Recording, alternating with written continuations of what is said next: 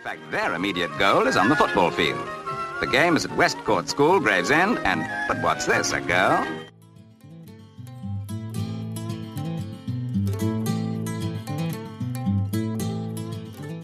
Noch bis 1970 war der organisierte Frauenfußball in Deutschland verboten. Heißt es auch heute noch. Dabei war das mitnichten der Fall. Ja, ich sporte schon, ich habe schon immer Fußball gespielt. Immer? Ja, und jetzt, wie ich das gelesen und gehört habe, dass ein neuer Damenfußballverein ist, da bin ich natürlich dann... Gleich dazugegangen? Ja. Despite the ban, women continued to fight to play the game they loved and break down barriers.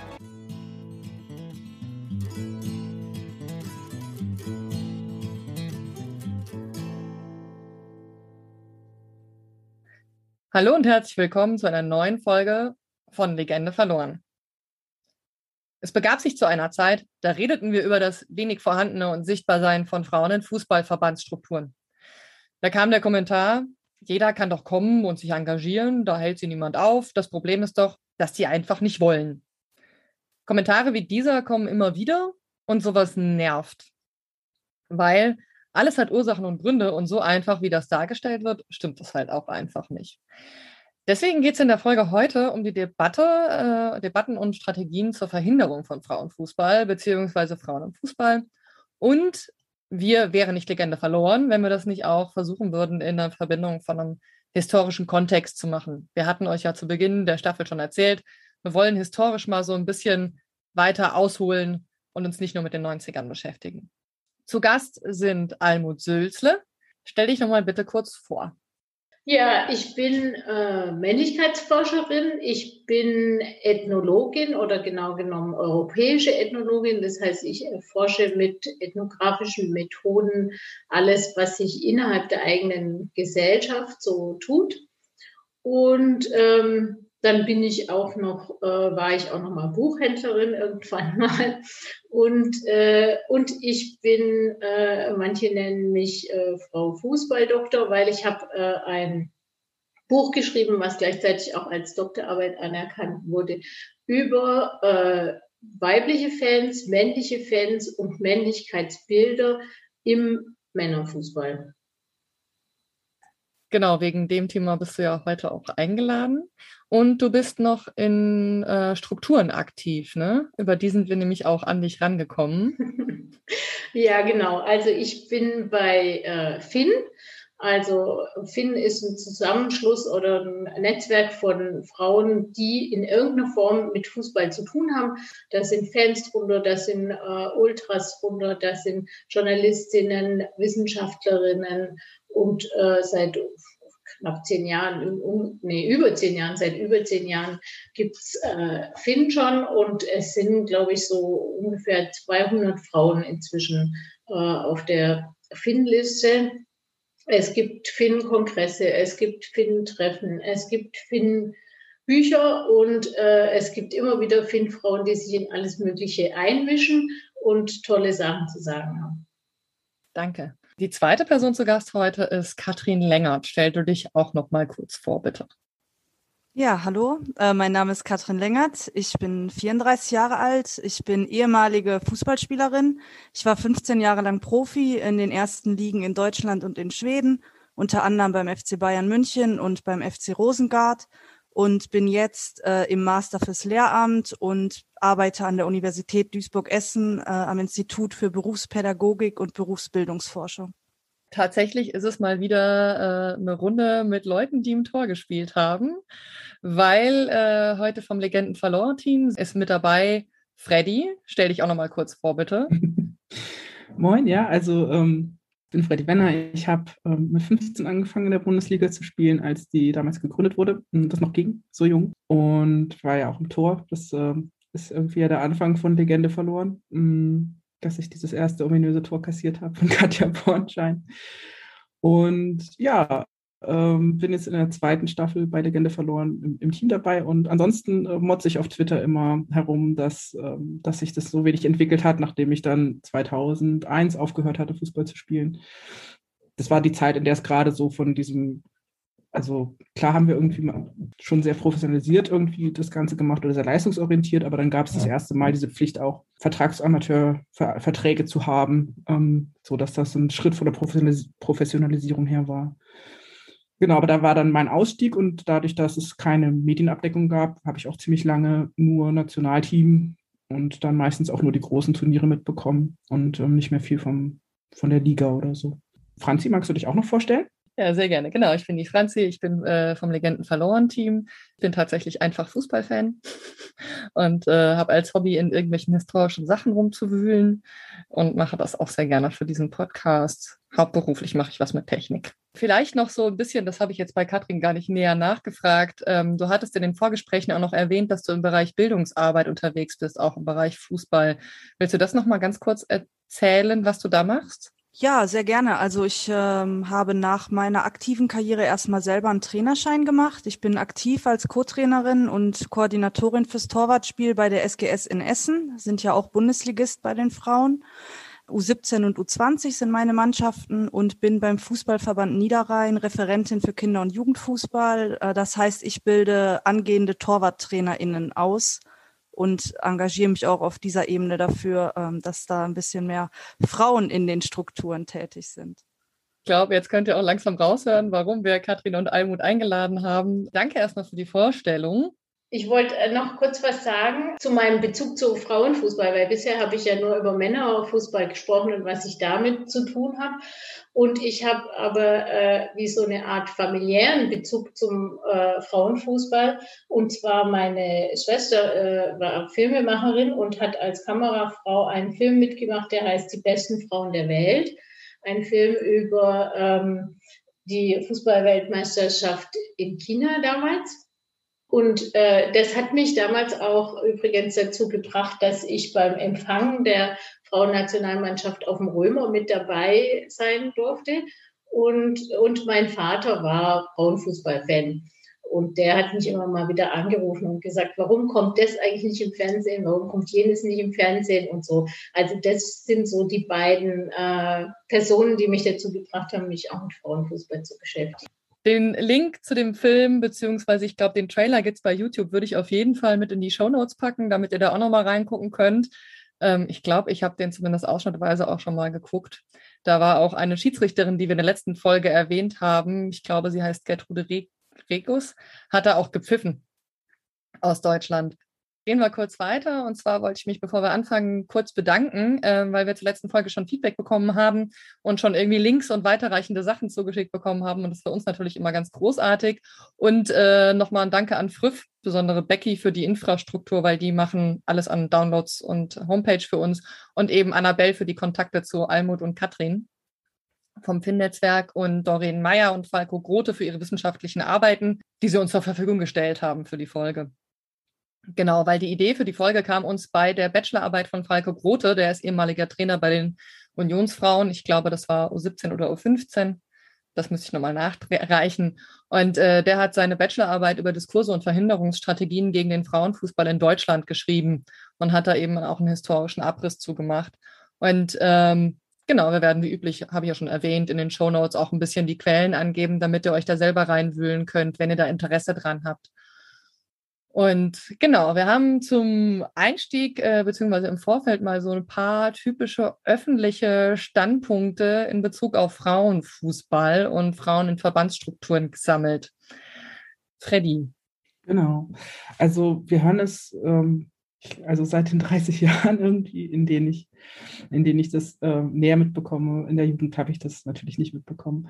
Dass beim DFB oder auch bei Verbänden irgendwie häufig gesagt wird, die Frauen wollen ja nicht. Also ähm, ähm, es ist schwierig, irgendwie Frauen für FunktionärInnenposten ähm, zu gewinnen und halt auch insgesamt ähm, diesen Sport zu professionalisieren. Und das gibt dann häufig Zustimmung von Medienverantwortlichen, die sagen, ja, ist ja auch irgendwie nicht so attraktiv zuzuschauen, wo ich so denke, inszeniert es doch ordentlich ähm, und schickt nicht immer nur zwei Kameras irgendwie dahin. Das, das wiederum gibt dann Zustimmung von Sponsoren, die sagen, das Ganze hat keine Bühne und keine Reichweite, das ist für uns nicht interessant, da fängt es dann ja auch an, so, so ein sich selbst erhaltenes System zu werden. Und am Ende kommen dann vielleicht sogar noch die Männerfußballfans und sagen, es ist ihnen alles hier zu langsam, ähm, nicht, also nicht ästhetisch. Da gibt es ja auch wirklich auch Misogynie ähm, äh, in, in, Mengen, in rauen Mengen, wenn es dann so darum geht, oh Gott, eine Frau hat ein Fußballspiel der Männer kommentiert, dann äh, explodiert Twitter ja immer regelmäßig. Und ähm, dann sagen sie halt, ähm, dass das Fanerlebnis ein ganz anderes ist, als wenn man eben 30, 40, 50.000 Menschen in einem ähm, Männerprofifußballstadion ähm, sich an Fangesängen ergötzt und ähm, vor lauter ähm, Glückseligkeit im Miteinander nicht mehr ein- und ausweist und das sei beim Frauenfußball alles anders. Surprise. Das ist so das, was wir, was wir so gehört haben, worüber wir heute reden wollen. Und ähm, das Spannende ist, also ich meine, ich kenne so ein bisschen diese, diese Geschichten wie in den 50er Jahren ähm, im Vorfeld dieses Verbots, das der DFB von 55 bis 71 auch ausgesprochen hat, dieses psychologische Gutachten in Auftrag gegeben hat. Das werden wir bestimmt nachher zitieren. Das ist so mein Zitat, das ich seit, ich weiß nicht, 25 Jahren auswendig runterbeten kann. Ähm, aber es gibt, äh, es, es, fängt, das Ganze fängt viel, viel früher an und da haben wir ja mit der Studienarbeit von Falco Grote, mit der ähm, wissenschaftlichen Arbeit was gemacht und du hast dich da eingearbeitet, Franzi. Möchtest du uns mal so einen Einblick geben, was eigentlich noch viel, viel früher schon los war? Weil unsere Überlegung war so ein bisschen, ähm, irgendwie muss man ja einen Umgang mit solchen Aussagen finden und dann findet man den vielleicht am besten, um zu sagen, hier, was steckt eigentlich dahinter und woher kommen, kommen solche Aufgaben? Und okay, wir finden Geschichte spannend. Um dahinter so ein bisschen auch den Kontext zu, äh, zu setzen, um zu sagen, so hier, das ist kein neues Phänomen, das ist halt irgendwie eins, was schon sehr lange existiert. Genau, es gibt äh, aus unserer Perspektive mehrere Ebenen, nämlich Verband, Gesellschaft und äh, in der modernen Perspektive so die Kommerzialisierung das heißt, wir wollen so ein bisschen gucken, was in diesen Ebenen passiert und auch, ob es noch andere gibt und wie, inwieweit die zusammenhängen. Aber genau, kurzer historischer Abriss. Weil äh, Belege, dass Menschen gegen Bälle treten, gibt es schon relativ lang, also auch schon deutlich vor 1900.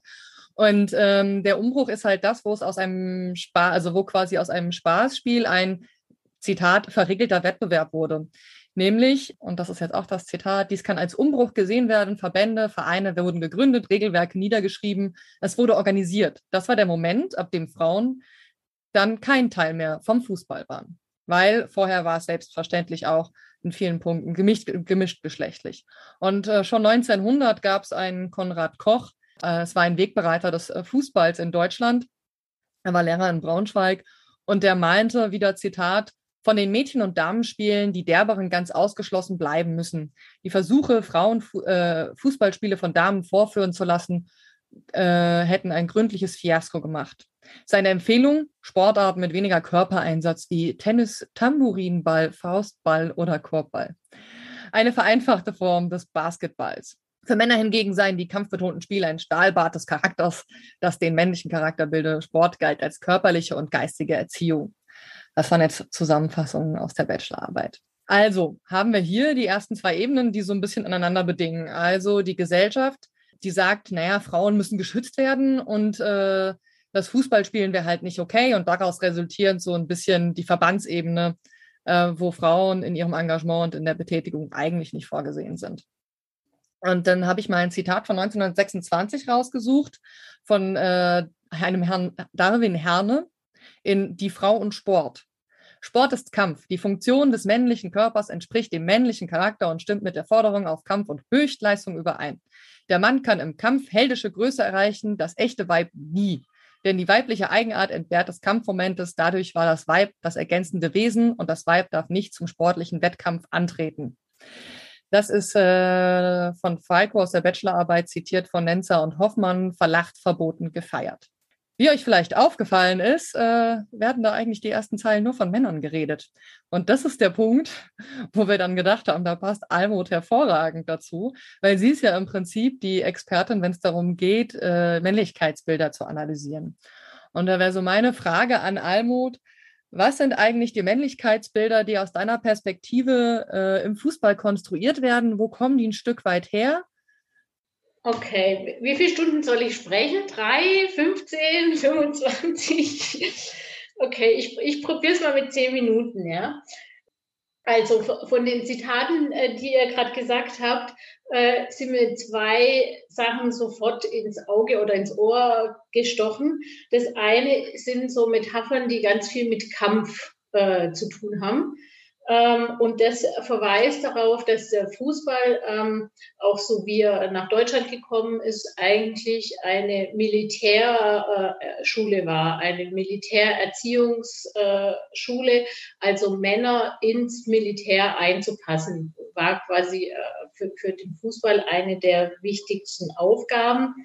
Und da das Militär eben als äh, Männerdomäne damals angesehen wurde, war es klar, es ist so eine militärische Männlichkeit, durch, die durch den Fußball geschult äh, werden soll. Und dann der, der zweite Punkt war das ergänzende Wesen äh, der Frauen.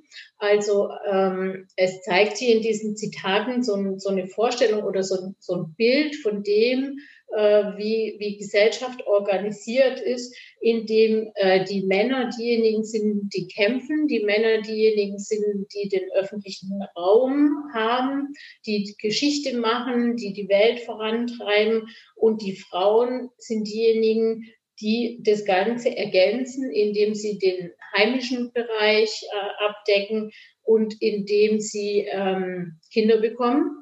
Das wurde zwar jetzt da nirgends äh, wörtlich erwähnt, aber all die zitierten Männer würden mir da sicherlich sofort zustimmen. Die oberste äh, Rolle der Frauen ist, äh, Kinder zu bekommen. Und darum äh, steht es ihnen auch zu, dass sie geschützt werden. Ne? Also diese, diese Frauen müssen äh, beschützt werden vor so äh, anstrengenden Sportarten. Äh, da geht es eigentlich immer in diesen Argumentationen letztendlich darum, dass ihre Gebärfähigkeit äh, erhalten werden muss und ähm, und äh, die Argumentationen, die es dann dazu gab, die waren ja auch oft ganz gut, äh, dass äh, quasi das Bein zu heben oder die Beine zu spreizen dazu führen würde, dass die Gebärmutter irgendwie deformiert wird. Das macht überhaupt keinen Sinn. Und es waren ja auch Gynäkologen, die solche Sachen gesagt haben. Aber das lässt sich nicht erklären durch irgendwelche medizinischen Forschungsergebnisse, die sie hatten, sondern nur durch diese ganz grobe schematische Vorstellung von, äh, wir haben auf der einen Seite das männlich-öffentliche Kämpferische und auf der anderen Seite das weibliche äh, Gebärende und zu Schützende. Und dann sollen die Frauen auch noch, um quasi die Männer in ihrem äh, kämpferischen äh, so ein bisschen bei Laune zu halten, auch noch hübsch und äh, grazil sein. Äh, das hört sich für, für, uns jetzt heute, ich sehe euch alle drei auch lachen, hört sich das irgendwie so, so absolut überkommen an. Aber das äh, wirklich Frustrierende ja auch ist, dass äh, quasi diese Argumente und diese Argumentationen sich bis heute immer wiederfinden, wiederfinden und wiederfinden. Das kann ich auch wirklich nur unterstreichen. Ich habe ja in den 80ern ähm, bis, bis 1988 bei den Jungs gespielt und das war so, ähm, möchtest du jetzt ein Junge sein? Das ist ja irgendwie so unweiblich und was weiß ich. Also das war ein ganz, ganz klarer Männersport, ein Jungssport. Ich wusste ja ganz lange gar nicht, dass es überhaupt ganze Frauenmannschaften gibt oder sowas. Es war einfach jenseits jeglicher öffentlichen Wahrnehmung und es war total klar, dass das so eine, so eine Sonderfunktion hat und es war immer auch mit so einer also Ab Abwertung und so einer Irritation und auch mit so einem, das ist eigentlich gar nicht richtig, dass du das tust. Also ja, okay, du kannst das irgendwie gut und so, also hat, man hat es mir persönlich individuell zugestanden, aber es war total klar, gesellschaftlich war das nicht. Selbst in den, also später 80er ist das ja dann schon und die 90er waren auch noch immer voll davon.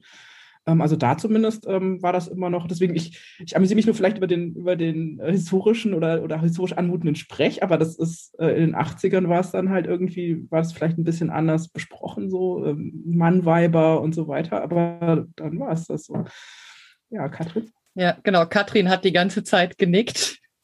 Ja, natürlich auch, um das zu bestätigen, dass ähm, die Vorurteile nie ganz abgelegt wurden. Ich bin ein Kind der 90er, ich wurde definitiv, ich habe auch nur bei Jungs gespielt. Ich wusste gar nicht, dass es eine Frauennationalmannschaft gibt, bis ich, glaube ich, zwölf war, weil dann musste ich zu Mädchen wechseln. Und ich wurde auch in der Grundschule dafür gehänselt, dass ich Fußball gespielt habe. Also wir, mir wurde mein ganzes Leben eigentlich, meine ganze Karriere, meine Weiblichkeit abgesprochen dafür, dass ich eben leistungsmäßig Fußball spiele. Und das ist ein Imageproblem, was Volleyballerinnen nicht haben, ja. Also manchmal, wenn wir mit der Mannschaft unterwegs waren, haben wir wirklich gesagt, wir sind Volleyballerinnen, einfach weil wir abends beim Feiern nicht diese Diskussion führen wollten über, sind bei euch wirklich so viele lesbisch und äh, ihr seht ja gar nicht aus wie Fußballspielerin, so diese Mannsweiber-Diskussion, äh, das ist so anstrengend. Das hat mich meine ganze Karriere begleitet und ist ähm, bis heute, denke ich, immer noch präsent in vielen Köpfen leider. Mhm. Wir, wir, sehen diese auf der einen Seite Krieg, auf der anderen Seite äh, Gebär, äh, äh Gegenstand quasi eher fast. Ne? Wenn wir jetzt in die heutige Zeit gehen, ihr habt ja erzählt, 80er Jahre, 90er Jahre, wenn wir jetzt in die äh, 2020er Jahre gehen, dann wäre ja das Erste, was vielleicht viele sagen würden aus den Verbänden, aus den Medien und so. Aber heute ist es nicht mehr so. Und äh, es stimmt ja auch, in vielen Bereichen ist nicht mehr genau so. Ja, wir haben Frauen beim Militär. Und äh, trotzdem äh, würde ich sagen, spielt der Fußball genau in, in dieser Geschichte so eine ganz besonders große Rolle, so dass wir haben äh, quasi eine Gesellschaft, die sagt, es gibt eine Gleichberechtigung zwischen Männern und Frauen. Und äh, wir haben äh, ein Grundgesetz, das sagt, es sollte eine Gleichberechtigung zwischen Männern und Frauen geben. Und und wir haben äh, den, den ganzen öffentlichen Bereich, äh, den staatlichen Bereich, die sagen, bei uns gibt es die Gleichberechtigung zumindest schon fast. Wir haben äh, den, den Bereich der Wirtschaft, wo, die, wo eben auch alle sagen, ja, aber bei uns ist doch Gleichberechtigung. Und trotzdem haben wir ein Gender Gay Pay, Gay Pay, ja, Gender Pay Gap. Und wir haben äh, eben einfach die Tatsache, dass sehr viele Frauen aus Frauenhass umgebracht werden in unserer Gesellschaft. Ähm, das heißt, äh, wir haben auf der einen Seite die Rede davon, es gibt die Gleichberechtigung, auf der anderen Seite haben wir sehr starke äh, Kennzeichen dafür, dass die Gleichberechtigung noch nicht äh, da ist. Und an dieser Stelle würde ich sagen, kommt der Fußball ganz spezifisch ins Spiel, weil um eine Gesellschaft die patriarchal organisiert ist, aufrechtzuerhalten, brauche ich irgendwie eine Begründung dafür, warum Frauen äh, weniger verdienen, warum Männer erfolgreicher sein sollen, warum Männer äh, eher quasi gewalttätig sein dürfen als Frauen. Und, äh, und diese Begründungen dafür sind oft welche, die sagen, das war schon immer so. Also es war einfach schon immer so, dass Männer durch ihre biologische Konstitution, durch ihre Hormone oder so, sind die eben aggressiver, sie gehen mehr nach außen und so. Und, und für dieses, es war schon immer so, gibt es ja keine biologischen oder historischen Beweise, aber es gibt einen gefühlten Beweis und der zeigt sich quasi im Fußball. Also weil der Fußball in unserer Gesellschaft quasi die männlichste Sportart ist. Es gibt so, so ähm, soziologische Theorien, dass, dass jede Gesellschaft hat ihre, jede westliche Gesellschaft hat ihre äh, Sportart, die als die männliche Sportart gilt. Und genau in dieser Sportart lässt man nichts drauf kommen, dass das das ist, wie Männlichkeit zu sein hat. Und es ist interessanterweise dann auch immer die Sportart, wo es Frauen eigentlich am schwersten haben und wo quasi diese Verknüpfung von die Frauen, die diese Sportart machen, das müssen alles Lesben oder Mannweiber sein, einfach nicht wegzubekommen ist, ja? weil, weil das mit da dazugehört, dass ich sage, äh, quasi nochmal so ganz von vorne angefangen, wir haben eine Gesellschaft, da gibt es Gleichberechtigung, aber es gibt natürlich noch so einen biologischen Unterschied und diesen biologischen Unterschied sieht man ja daran, dass die Männer schneller rennen und die Frauen langsamer rennen und im Fußball, da sieht man halt noch, was echte Männer sind und es gab dann von, von der Sportschau mal so eine Werbung, Männer waren schon immer so, zumindest samstags. Also da ist so ein bisschen ironische Brechung drin, aber letztendlich zeigt diese Werbung als, als Werbung für die Sportschau eben, naja, also es muss, muss schon so einen Kern von Männlichkeit geben. Äh, die haben schon immer gegen den Ball getreten und die treten dann gegen so einen Ball aus Stein, was natürlich dem Fuß extrem wehtut.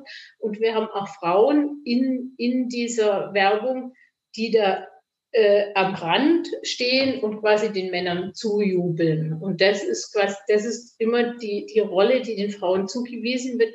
Es gibt keine Männlichkeit, es gibt kein Männlichkeitsbild, ohne dass ich quasi den Gegenpart habe, die Frauen und den Teil, was den Frauen äh, zugeschrieben wird, also all dieses ergänzende Wesen, zujubeln und so.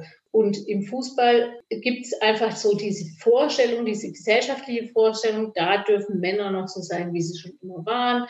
Äh, da ist noch echte Männlichkeit. Da wundert es niemand, wenn jemand sagt, aber ein Fußballer muss Eier haben und sowas. Und, äh, und, und das ist wie so ein, so das Geheimkästchen, wo all die Sachen über Männlichkeit, die man eigentlich gesellschaftlich nicht mehr sagen kann, äh, da auf bewahrt werden und da bewiesen werden sollen. Und, äh, und wenn dann Frauen kommen und Fußball spielen, dann gibt es halt einfach ein Problem. Das bringt dieses ganze Ding ins Wackeln. Und dann äh, muss quasi dieses Männlichkeits-Selbsterhaltungssystem irgendwas unternehmen, um diese Frauen unterm Deckel zu halten oder gleich wegzuhalten oder so. Und wenn ihm gar nichts anderes mehr einfällt, dann verbietet man es halt einfach. Ja, so, so weit glaube ich jetzt mal mein Rundumschlag. Ja, danke. Also tatsächlich hätte ich dann so als ergänzende Anmerkung, klassisches Gegenbeispiel die USA, da ist Fußball ja eher was äh, weiblich konnotiertes. Jetzt aber eine Überleitung zu so ein bisschen den zweiten Aspekt, beziehungsweise die zweite Ebene, die wir ja schon angesprochen haben, nämlich die Verbandspolitik und ihre Verhinderungsstrategien. Also das Klassische vom DFB, das muss man ja auch immer so ein bisschen betonen. Theoretisch hat der DFB gesagt, Frauen dürfen, also hat nicht gesagt, Frauen dürfen keinen Fußball spielen. Der DFB war im Prinzip die Verkörperung des verriegelten und äh, organisierten Fußballs und hat dann dafür gesorgt, dass Frauen keine Infrastruktur nutzen dürfen. Also es gab ja ein Spielverbot und ein Teilnahmeverbot von Frauen an. Also sie haben ja nicht gesagt, Frauen dürfen nicht, sie haben nur gesagt, naja, sie dürfen halt nur nichts nutzen, was zu unserem Verband gehört. Also den genauen Regellaut habe ich von 1955 nicht rausgesucht, aber wir haben jetzt Hinweise darauf, dass es tatsächlich auch schon ein Platzspielverbot vom Teilen des DFBs wohl 1926 gab. Da sind wir quasi an der, gerade an der Quellenrecherche, dass es da schon erste Verbotsaussprüche gab gegenüber Frauen auf Fußballplätzen. Und das war so dann eine Struktur, wo man dann gesagt hat, jo, da geht es dann in die Verbandspolitik rein. Da hat man dann auch versucht, das Frauen aktiv auszuschließen. Es war, es war ja eigentlich so, dass quasi den Männern verboten wurde, Frauen spielen zu lassen. Also selbst das Verbot richtet sich an die Männer, weil die Männer diejenigen sind, äh, um die sich alles dreht. Genau, und wir sind ja in einer, also dieser, dieser Podcast zumindest in seiner Aufnahme ist ja am Ende der Woche, in der alle über die Allianz Arena in München geredet haben, ob sie einen Regenbogenfahren leuchten, äh, Streifen leuchten darf oder nicht. Und es war tatsächlich so, dass kurz vor der Aufhebung ähm, des Verbots 71, 71, ähm, es natürlich schon ähm, so aufstrebende ähm, Frauenfußballstrukturen gab und das war ja auch eher so eine, so eine Notwehr, dieses ähm, dieses Verbot aufzuheben, damit sich kein eigener Verband gründet und die, also Autonomie wäre noch schlimmer, als sie dann halt im Verband spielen zu lassen und zu integrieren oder wie auch immer. Und auch damals ähm, hat der DFB, ähm, dieses, Jahr, dieses Mal war es ja der UE-Vergleich und der DFB hat sich ja auch nicht gewehrt, sonderlich, ähm, hat, der, hat der DFB damals versucht, der Stadt München zu sagen, wenn ihr dort ein Frauenfußballspiel austragen lasst auf den städtischen Plätzen, dann bekommt nie wieder ein, ähm, dann werden wir kein Länderspiel mehr bei euch ähm, ausführen. Also so, das sind so die Methoden gewesen. Das muss man ja auch mal ganz klar sagen, dass das über solche, solche Infrastrukturen und über Protegieren ähm, des Männerfußballs und auch über Nötigung, ich weiß gar nicht, wie ich das anders, politische Nötigung oder so, ähm, dass das äh, so, so der, der Stil war, mit dem sie das gemacht haben. So. Katrin, willst du dazu was ergänzen? Ja, also Almut ist auf jeden Fall meine Heldin hier heute. Da kann ich noch ganz viel dazulernen, auch im äh, historischen Kontext. Ja, man sieht einfach, dass der weibliche Sport, der weibliche Fußball dem äh, Patriarchat zum Opfer gefallen ist. Ne? Diesem Wunsch nach Kontrolle über den weiblichen Körper, über das weibliche Leben und ja, inwiefern der DFB seine Strategie, äh, was den weiblichen Fußball betrifft, äh, geändert hat, da werden wir ja gleich sicher noch zu kommen. Aber dass man vielleicht nie das Gefühl hatte, ähm, die Förderung der Frauen steht jetzt in der To-Do-Liste auf Platz eins. Ich glaube, das darf man ruhig behaupten. Also genau, das ist ja, wir hatten halt eben ein Gespräch mit einem DFB-Funktionär und der hat halt gesagt, wir sind doch für Gleichberechtigung, die können doch alle alles machen. Das ist, die wollen nicht. Ist die Frage, wenn ich dir jetzt sagen würde, hier Katrin, was sind deine Erfahrungen aus der Verbandsstruktur? Liegt es denn daran, dass einfach keine Frauen wollen?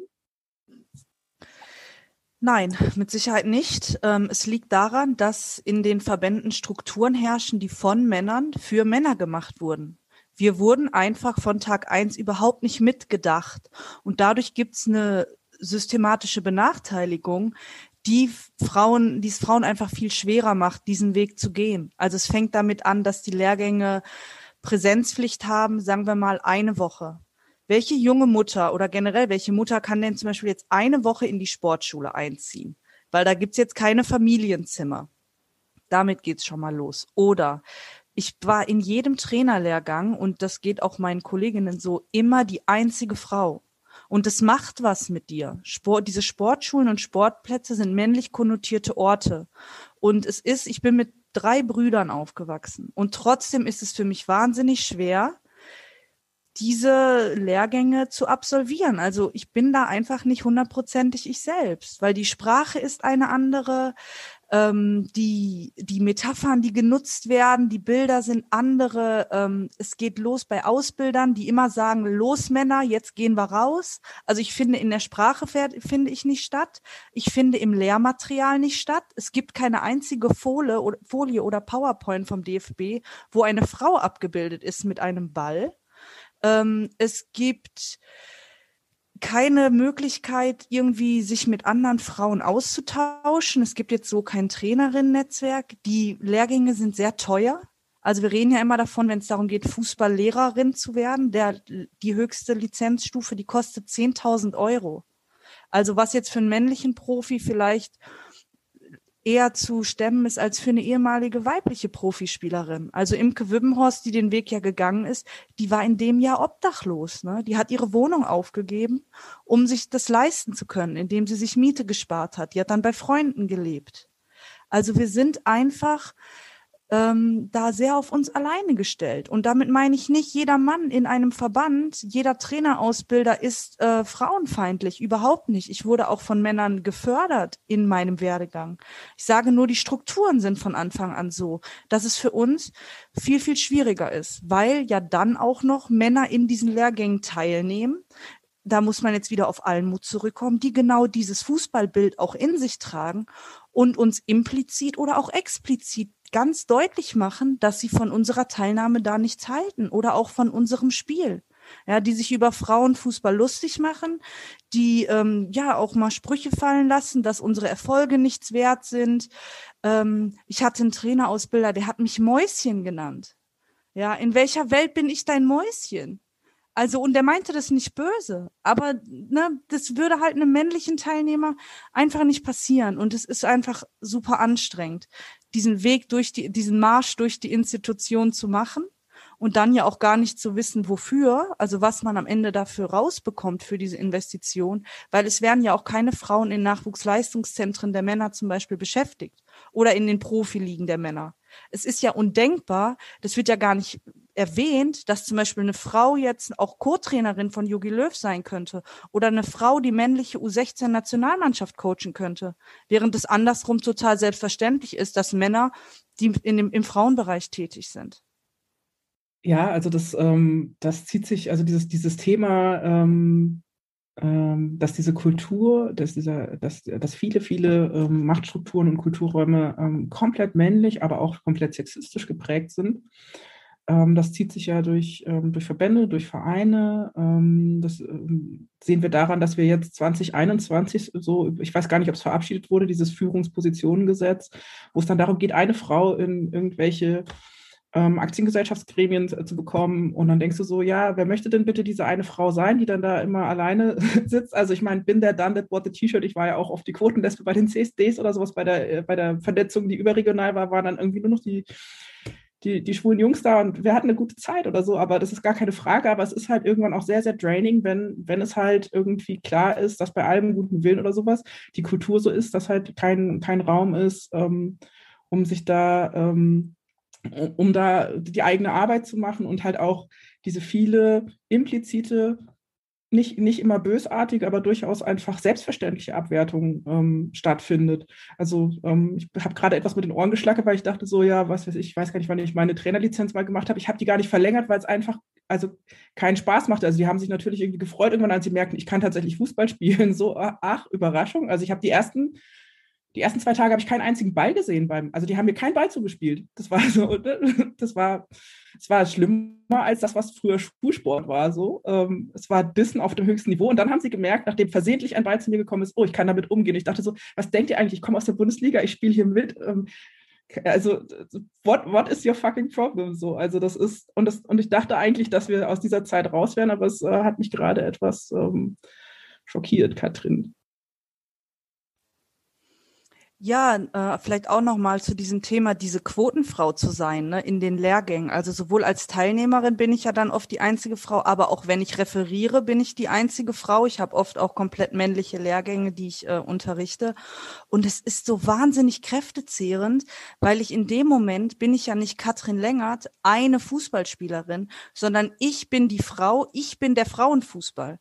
Also wenn ich dann beim Praxisteil schlecht trainiere, dann bin ich ja nicht ich schlecht, sondern der Frauenfußball ist schlecht. Ich bin ja dann der wandelnde Beweis. Ne? Und wenn ich als Referentin den Faden verliere oder äh, meine PowerPoint irgendwie nicht unter Kontrolle habe und aus Versehen eine Folie überspringe, dann bin ja nicht ich unfähig, sondern Frauen sind unfähig.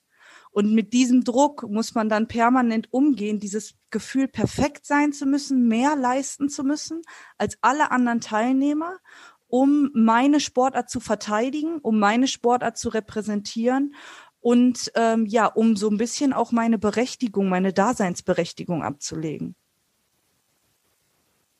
Ja, also es, äh, wir haben in der letzten Folge über Schiedsrichterinnen hatten wir ja Sabine Askodom, die erste Schiedsrichterin der Bundesrepublik Deutschland zu Gast. Also in der DDR war es 1968, ähm, in der BRD war es 1969. Und sie hat zum Beispiel anfangs noch recht positive Erfahrungen gemacht, weil sie gesagt hat, naja, sie fanden es alle total cool, dass da mal eine Frau auftaucht. Aber tatsächlich, sobald es dann irgendwie später wird, wird es halt auch drastischer in dem negativen Erleben von dem, was äh, Personen da auch erzählt haben. Wir haben als Feedback tatsächlich auch bekommen auf unsere Folge eine Person, die gesagt hat, ich habe das angefangen und ich habe es dann auch ganz schnell wieder aufgehört, weil sie halt auch nicht mehr konnte. Ne?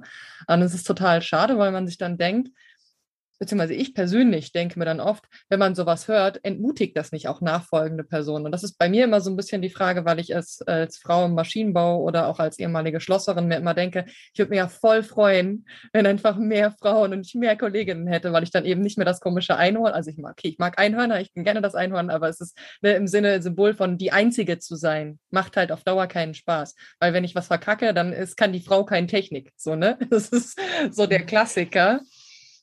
Ja, und, und da, da kommt noch was anderes zu uns Spiel. Ne? Also es ist so dieses, ähm, ähm, okay, also das, das ist ja auch eine Platzverknappung. Ähm, eine Frau ist okay. Ähm, ne? Aber also ich meine, ich, also 1990 war Hannelore Ratzeburg schon die einzige Frau beim DFB, die für Frauenfußball zuständig war. Und irgendwie hat sich da in 30 Jahren ne, gar nichts irgendwie vergrößert und verbreitert. Und natürlich ist ihre Position ähm, größer geworden und was weiß ich. Und es wurde aufgewertet. Es ist immer noch Hannelore Ratzeburg. So dieses, mh, hm, es gab dann zwischendrin Steffi Jones als OK-Präsidentin für, für 2011. Ähm, und es, ähm, und wenn wir aber nochmal auf, diese, auf diesen gesellschaftlichen Aspekt zurückdenken, wenn wir nicht nur an die einzelnen Verbände oder jetzt nur den Fußball denken oder sowas, dann ist das natürlich auch so ein Allmachtssystem, das Patriarchat da draußen. Ne? Dann sind an der, an der Uni, da sind dann die Wissenschaftler und die sind dann diejenigen, die dann mein Lieblingszitat eben von 1953 von diesem Spieltheoretiker Beutendijk in seiner Studie irgendwie. Ich, ähm, ich lese das jetzt aber ab, damit ich da auch ähm, das perfekt für den Podcast ähm, ähm äh, so mache. Ähm, es ist noch nie gelungen, Frauen Fußball spielen zu lassen, wohl aber Korbball, Hockey, Tennis und so fort. Das Treten ist wohl spezifisch männlich. Ob darum getreten werden weiblich ist, lasse ich dahingestellt.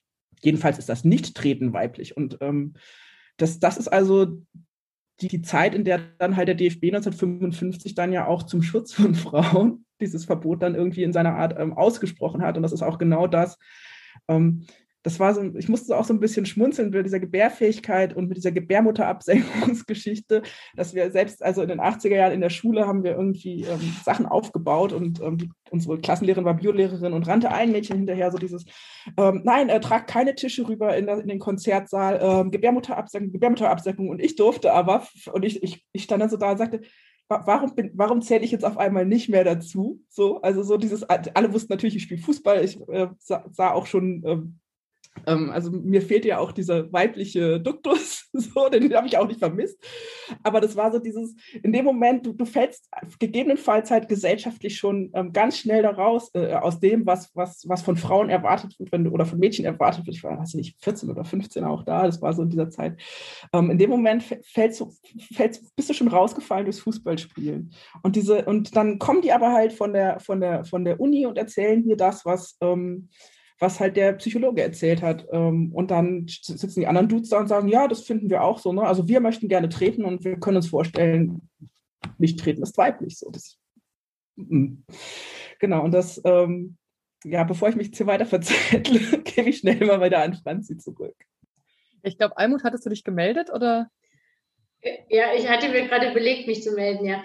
Ähm, ich, ich, wollte auch noch, äh, noch was sagen zu diesem wissenschaftlichen Bereich. Also ich kann erzählen, ich meine, mein Thema war, war immer seit, also seit ich auf dieser wissenschaftlichen Bühne bin, war immer Männlichkeitskulturen, äh, männliche Grammatik nenne ich das im, im Männerfußball.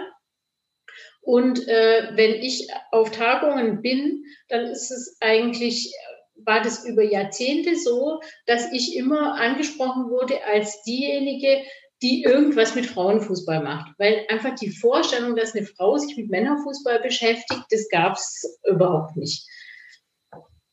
Katrin? Ja, ich denke auch an dem Beispiel nochmal der Wissenschaft und bei dir aus dem Berufsleben, Franzi, sehen wir ja auch, es ist im Sport ja nicht anders. Der Fußball ist ein Spiegel der Gesellschaft. Und genau wie in allen anderen Bereichen, wo Frauen Arbeitnehmerinnen sind, haben wir eben das Problem der gläsernen Decke. Also ich möchte niemanden abschrecken, ähm, Fußballtrainerin zu werden. Ich möchte schon gar niemanden abschrecken, auch Fußballprofi zu werden. Es war eine wunderschöne Zeit. Ich würde keinen einzigen Tag davon missen wollen, trotz Widerständen. Ähm, wir, worauf wir ja hinweisen wollen, ist nur, ab einer gewissen Ebene sind Männer dann wieder die Gatekeeper. Also egal, wie weit ich mich ähm, professionalisiere und qualifiziere, ich kann die höchste Trainerlizenz haben. Aber Borussia Dortmund wird höchstwahrscheinlich nicht bei mir anrufen und mir den Job in der ersten Bundesliga bei den Männern anbieten. Es sind am Ende des Tages Männer, die die Jobs vergeben. Und die ne, werden wie in der Wirtschaft auch so dieses Thomas-Prinzip einfach den nächsten Thomas wiederholen, der so ist wie sie selber, den sie vielleicht von früher kennen, mit dem sie schon mal gekickt haben und gar nicht darüber nachdenken, dass vielleicht auch ein diverses Team mit Frauen, mit, äh, keine Ahnung, Menschen mit Migrationshintergrund, einfach mehr Vielfalt, ein Gewinn sein könnte. Wir werden einfach gar nicht mitgedacht, wenn es darum geht, ähm, die Jobs zu verteilen. Und ich wäre zum Beispiel, ich möchte auch gar nicht immer diese Frau sein, die eingeladen wird, um sich zu beschweren. Das ist ja oft so, ne? Ich halte dann einen Vortrag und ich beschwere mich darüber, wie schlecht alles ist, wie was für schlechte Erfahrungen ich gemacht habe. Und ähm, ich habe natürlich auch einen gewissen Grad an Wut darüber, dass sich immer noch nichts geändert hat in den jetzt knapp 30 Jahren, die ich schon im Fußballgeschäft bin. Ich bin wirklich auch an Lösungen interessiert. Aber auch da ist es nun mal so, uns hat doch auch jahrzehntelang niemand gefragt. Wo ist der Tisch, an den ich mich setzen kann, um mit Menschen, die was entscheiden können, darüber zu sprechen? Wir werden einfach nicht gehört. Wir werden von den falschen, nee, von, wir werden von den richtigen Menschen nicht gefragt. Und wenn, dann werden uns die falschen Fragen gestellt. Ich kenne ganz viele wunderbare Frauen im Fußball, die sehr intelligent sind, hochqualifiziert und die ganz viel beizutragen hätten darüber, wie der DFB, wie der Fußball nicht nur für Frauen, sondern eigentlich für alle, die nicht männlich sind, ähm, ein tollerer Ort sein könnte. Aber ne, es fehlt die Plattform, es fehlt die Möglichkeit, darüber zu sprechen. Äh, genau, dazu ergänzend, äh, ich weiß nicht, inwieweit ihr die DFB Taskforce auf dem Schirm habt. Da gab es, also ich kenne nur so grob die Rahmendaten, aber da gab es ja auch bei Zukunft Profifußball so diese, das zusammen an den Tisch setzen mit DFB, DFL und irgendwie verschiedenen Vertretern und da ging es darum, dass tatsächlich bei keinem dieser Arbeitsgremien anfangs Frauenfußball mitgedacht worden ist, wo man sich gedacht hat, so halt, ihr wollt über die Zukunft vom Fußball reden, aber habt beim entscheidenden Punkt beim DFB keine Frau mit am Tisch. Und dann ging es darum in Verhandlungen, dass man zum DFL dazu eine Frau mit an den Tisch hängt, hält und man sich denkt, ja, beim DFL ist ja der Frauenfußball gar nicht organisiert, weil der am DFB, also ne, das ist so, und dann war das schon ein Kampf, überhaupt Personen mit zu involvieren, weil man eigentlich erstmal nur über die Männer geredet hat. Ja, aber das ist ja, also die, die Sache ist, ich habe ja auch keinen Bock mehr irgendwie nur über Frauenfußball zu reden oder sowas. Also ich, äh, ich kann über die Kommerzialisierung des Männerfußballs ähm, und die Strukturen, die da sind und die Kritikwürdigkeit, die hier und da dort ja durchaus angebracht ist, ähm, ja auch was beitragen. Aber die Strukturen, sowohl medial als auch in den Verbänden, als auch an jeder, an jeder Kneipentheke ist, dass wenn ich dazukomme oder sowas und wir wollen über Fußball reden oder sowas, dann kann es ein bisschen irgendwie über Männerfußball gehen und dann geht es irgendwann über Frauenfußball, weil ich soll dann erklären, wie der Frauenfußball so ist, was sich da so entwickelt hat in den 30 Jahren. Wie war das damals irgendwie in den 90ern? Ach, du hast mal Bundesliga gespielt, huhuhu, spannend, spannend. Ähm, und dann erzähle ich irgendwie vom Leben von einem anderen Planeten. Und das, und ähm, das ist ja das, was Katrin ja auch gerade so sagte. Ähm, wir, wir, haben ja noch viel mehr, also wir, wir, hätten viel mehr zu reden. Wir müssen uns aber immer noch nach 30 Jahren darum kümmern, dass der Frauenfußball professionalisiert wird, weil also ich kann, ich wiederhole das auch gerne. Ich weiß nicht, ob das in der, in der, in der Folge damals dabei war, ist, als wir das, als wir ähm, beim DFB die Anmeldung an, abgaben für den TuS Binzen und so weiter, da wurde gesagt, ja, ja, ähm, ihr habt ja jetzt ähm, so, ein, so einen Rückstand oder sowas, aber ähm, der Männerfußball hat ja ganz, ganz viel Erfahrung und ihr werdet davon partizipieren. Also ihr müsst ja nicht bei Null anfangen. Und wir sind, wir sind fast, also ich, wenn, wenn ich diese, wenn ich es auf 30 Jahre runterrechne oder sowas, dann ist das ja eine, eine, also eine flache lineare Kurve, die irgendwie sich von diesem Nullpunkt 1990 ähm, bei einzelnen Vereinen wieder aufgrund von, also ne, wenn Bayern München oder Wolfsburg dann irgendwann eingestiegen sind, dann funktioniert es in einzelnen Vereinen, aber es hat sich an der Struktur der Bundesliga trotz Eingleisigkeit und trotz Namensvermarktung und trotz jetzt ähm, Streaming Diensten, die es ein bisschen übertragen, hat sich in der Grundstruktur im Frauenfußball in den 30 Jahren noch gar nichts wirklich verändert und der Männerfußball interessiert sich genauso wenig für den, also ähm, für einen gemeinsamen Fußball ähm, wie vor 30 Jahren. Und ähm, deswegen, deswegen sind es bis heute zwei verschiedene Sportarten, strukturell. Also nicht jetzt vom, nicht, nicht jetzt vom Sport her, sondern strukturell sind das zwei, zwei Welten, die noch nicht miteinander zu tun haben. Und und dann sitzen wir in den Diskussionen und reden uns irgendwie den, Mund fussig, damit wenigstens beim Frauenfußball das besser wird. Aber eigentlich funktioniert das, glaube ich, so nicht. Also da kommen wir auch an dieses Thema, ähm, wenn, wenn dieser homosoziale Effekt so krass ist, dass Männer sich nur für Männerfußball, für Geschäfte mit Männern, für Sponsoring von Männern ähm, so, so kümmert, dann kommen wir da auch irgendwie kein bisschen weiter und dann werden wir am langen Arm verhung verhungern weiterhin und irgendwie uns die ganze Zeit um Frauenfußball drehen und da gar nicht durchkommen. Genau, zum Schluss der Debatte will ich auch unbedingt nochmal mit euch diskutieren, was man eigentlich machen kann und wo es Ansätze gibt, weil genau dieses Ding mit, ähm, man möchte über die Probleme reden, aber man möchte eigentlich auch für sich auch immer noch ein paar Perspektiven entwickeln, was man da machen kann, mir total wichtig ist auch. Genau, weil das Katrin jetzt vorhin auch angesprochen hatte. Einmal ja, ist, was, was ja, also was ja wirklich jetzt mal so ein Schritt war, ist, dass Almut Schuld äh, EM-Expertin ist, bei, so, wo ich so denke, so, oh Gott, 30 Jahre hat es jetzt gedauert, dass mal eine Fußballerin ähm, kommentiert, nicht irgendwie so, ja, wir haben jetzt Nia Künzer ähm, zum, zu, zur nächsten Frauenfußball-WM wieder dabei, sondern ach ja, Almut Schuld ähm, hat gerade Zeit und ähm, macht, macht äh, Männer-EM, das ist so großartig und das, äh, aber so ähnlich wie bei, wie bei ähm, kommentierenden Frauen Twitter, also ähm, Dude Twitter explodiert dann schon wieder irgendwie, weil sie, weil, weil sie mit ihren Gewohnheiten ihr, äh, und ihrer Misogynie nicht klarkommen. Aber das ist da, das, das ist sowas, wo ich sage, jetzt haben wir gerade 2021, finden wir, erleben wir gerade einen nächsten Schritt. Einmal noch ergänzend zu dem Punkt mit dem am äh, ausgestreckten Arm verhungern, äh, weil wir haben ja noch ein bisschen was im historischen Ablauf vorbereitet in Bezug auf Verbandspolitik, weil ähm, wir haben seit 1970 beim DFB ja erlaubt den Frauenfußball. In der DDR war ja nie verboten.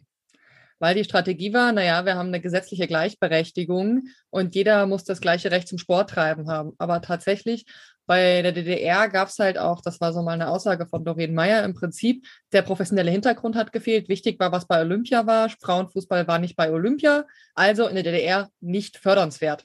Und ähm, entsprechend gab es zum Beispiel auch schon 1971 150 Teams, die waren aber quasi untereinander nicht äh, verbunden, waren noch nicht befördert. Und äh, so bis 1974 gab es auch gar keine Frauen in den Strukturen. Ähm, und auch zum Beispiel beim DFB, also in Westdeutschland, da hat Monika Koch-Emsermann so Sachen erzählt von ihrem ersten äh, Trainerin-Lehrgang. Es gab keine Sanitäranlagen. Äh, sie wurde das erste Mal sogar abgelehnt. Deswegen und es hat schon auch so ein bisschen Geschichte. Und anfangs gab es ja auch noch Reglementierungen in Spielzeiten, in welche Bälle dürfen benutzt werden, welche Schuhe dürfen benutzt werden und, und, und. Das ist ja mittlerweile tatsächlich größtenteils angepasst. Also Frauen dürfen 90 Minuten Fußball spielen. unglaublich, aber wahr. Ähm, aber der entscheidende Punkt ist, dass halt so dieses, wir verbieten nichts mehr, wir haben rein theoretisch die gleichen Rechte, aber der Platz wird halt nicht gemacht. Das ist ja das, was äh, Freddy auch angesprochen hat. Genau, das zur äh, Verbandsebene. Und wolltest du jetzt noch danach fragen, was wir alles für Vorschläge haben, was sich ändern soll? Das hätte ich zum Schluss gemacht, aber wir können das auch jetzt einfügen, wenn wir gerade dabei sind, klar. Für Verbände. Ja. Weil, die Gesellschaft. lass, lass, uns doch gleich die Gesellschaft verändern, Almut. Die Gesellschaft verändern, ja, das, das ist, sind wir sowieso jeden Tag aufgefordert. Aber ich würde jetzt lieber über die Verbände sprechen, ehrlich gesagt. Ähm, ich habe einfach auch mal so mitgeschrieben von den Sachen, über die wir jetzt gesprochen haben und was müsste sich dann verändern, damit es eben nicht mehr so ist, wie, wie wir gerade jetzt den Ist-Zustand äh, beschrieben haben. Also es müsste äh, Frauennetzwerke geben, also Orte, an denen die Frauen, die im, äh, äh, eben vor allen Dingen im Männerfußball auch unterwegs sind oder in den Verbandsstrukturen unterwegs sind, sich austauschen können, so wie wir uns jetzt ausgetauscht haben. Äh, dann äh, ist unbedingt wichtig, dass, dass Frauen im Männerfußball in allen Strukturen ver vertreten sind, weil nur dann kann sich im Männerfußball äh, was verändern. Und das Ziel muss sein, äh, dass der Männerfußball sich nicht mehr als Männlichkeitsschule versteht. Also, dass er überhaupt nicht mehr die Idee hat, wir sind hier diejenigen, die Männlichkeit herstellen müssen, die Männlichkeit produzieren müssen, die äh, dafür sorgen müssen, dass alle Welt weiß, was ein echter Mann ist, was ein rechter Mann ist.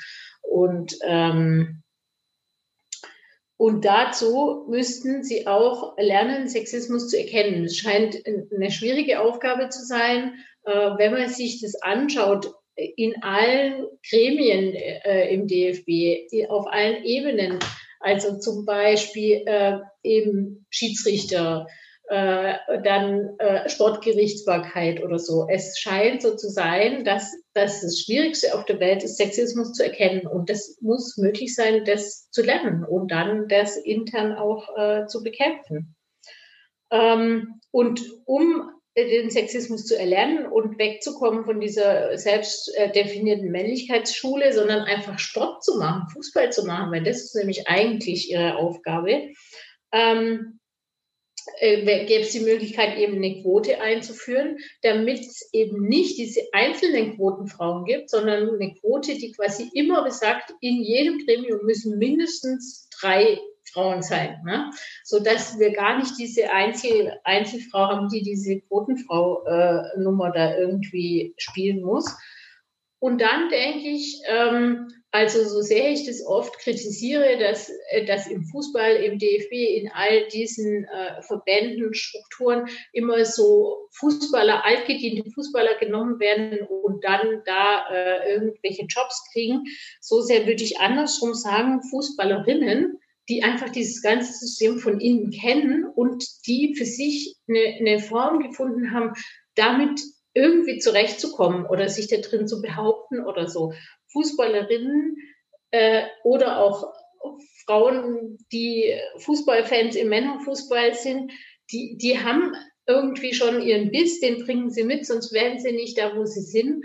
Und, und die wären wirklich die richtigen, um was zu verändern. Ja? Wenn ich nicht nur eine Steffi Jones habe, sondern 15 Steffi Jones, die irgendwie in gehobener Position sind, dann kann sich schnell was ändern. Das, davon bin ich überzeugt. Äh, dann war die Frage, wohin mit der Wut? Und da hat Katrin ja gesagt, äh, äh, es müssen die richtigen Fragen gestellt werden. In dieser Wut steckt eigentlich schon alle Analyse drin und da steckt auch schon drin, was man anders machen kann. Es müssten nur die Leute kommen zu Katrin und zu vielen tausend anderen, die ebenfalls diese Wut haben und die Fragen stellen und dann äh, zuhören. Und, und eine äh, Antwort, die sie dann bekommen würden, wäre auf jeden Fall, ähm, Kinder mitdenken, sowohl im Frauenfußball als auch im Männerfußball mitdenken, dass Menschen Kinder bekommen. Ich meine, ihr habt uns dieses äh, äh, Verbot des Frauenfußballs aufgeschwätzt von wegen, äh, es geht um Gebärfähigkeit und ihr wolltet, wolltet unbedingt irgendwie, dass Frauen Kinder bekommen. Und jetzt habt ihr ein Fußballsystem äh, installiert, das Kinder überhaupt gar nicht mitdenkt. Also es gibt keine Regelungen, auch für Fußballer irgendwie in Elternzeit zu gehen und sowas. Ähm, ja, das war es, glaube ich, erstmal so, was mir einfällt. Kathrin, willst du ergänzen? Ja, sehr gerne. Also ich denke auch, dass eine Quote einfach die richtige Idee ist, weil wir jetzt festgestellt haben in über 100 Jahren DFB, dass sich das System nicht von alleine verändert, wie so wenige große Systeme. Ähm, ich wäre dafür, dass alle Jugendteams des DFB 50-50 besetzt sein müssen.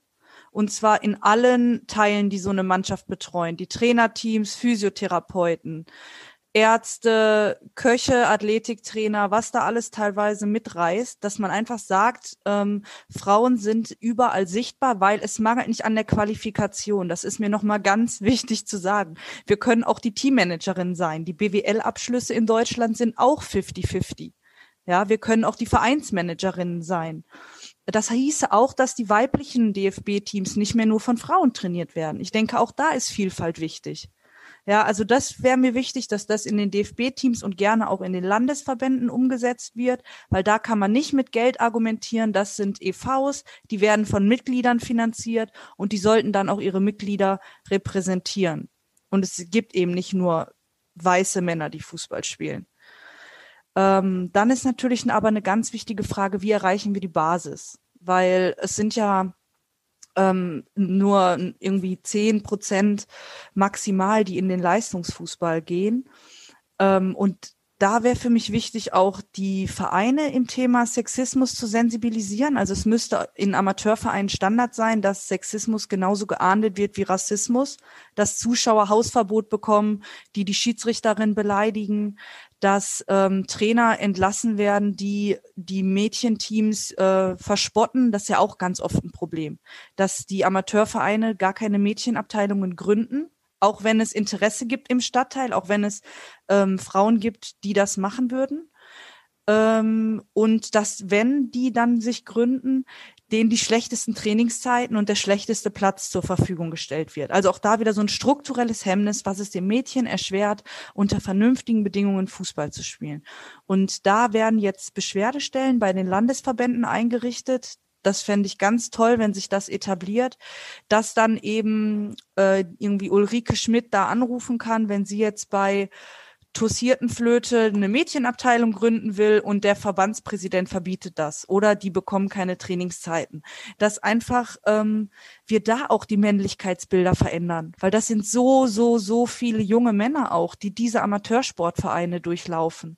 Und wenn denen schon von der F-Jugend an vermittelt wird, Frauen waschen hier nur die Trikots oder ähm, servieren das Bier in der Kneipe, dann werden sich, das sind auch alles Fans, das sind auch alles Stadionbesucher, kommende Dauerkartenbesitzer, dann werden sich diese Bilder im Fußball halt niemals ändern. Weil ich kann sagen, ich fühle mich auch in der Kurve unwohl. Ne? Also wenn ich jetzt mal in die Rolle der Fanin schlüpfe. Es gibt so viele Bereiche des Fußballs, wo wir Frauen nicht willkommen sind und wo Männlichkeitsbilder vorherrschen, die meiner Meinung nach überkommen sind. Und ich glaube, wir müssten tatsächlich noch viel mehr in der Basis denken, als darüber nachzudenken, ob eine Frau DFB-Präsidentin wird. Vor allen Dingen, weil in der Spitze was verändern ja oft auch nicht hilft, äh, die Basis zu verändern. Das ist dann eine Leuchtturmfigur, aber nicht unbedingt etwas, was strukturell auch die Gesamtheit verändert. Ne? Ich habe eins noch vergessen, was ich auch ganz wichtig finde und was quasi äh, euer Podcast auch zeigt.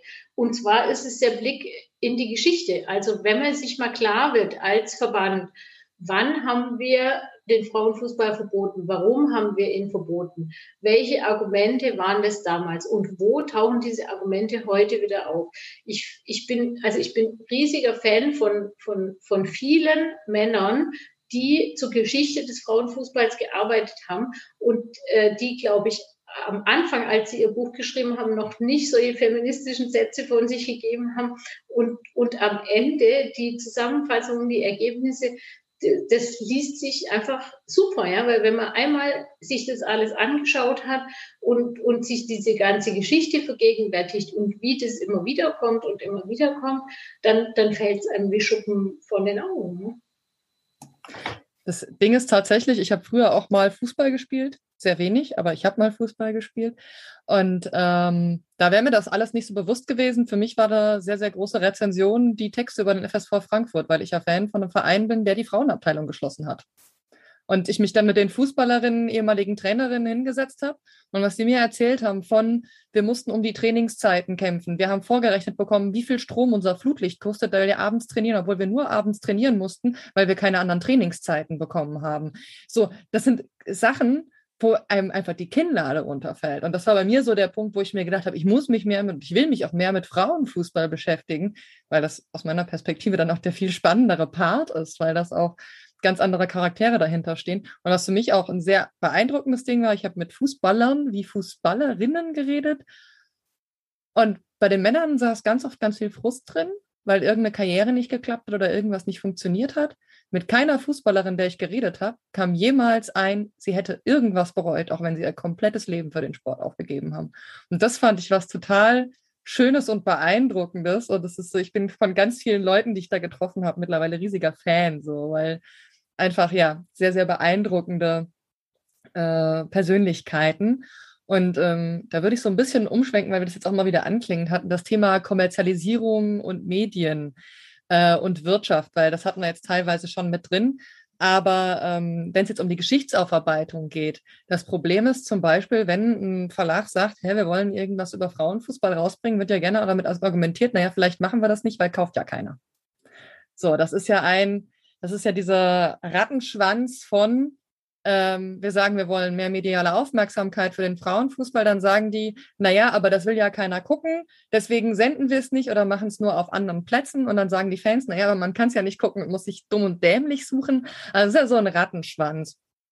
Und äh, da würde ich jetzt, äh, wenn Freddy möchte, da noch so einen kleinen Einstieg äh, dazu.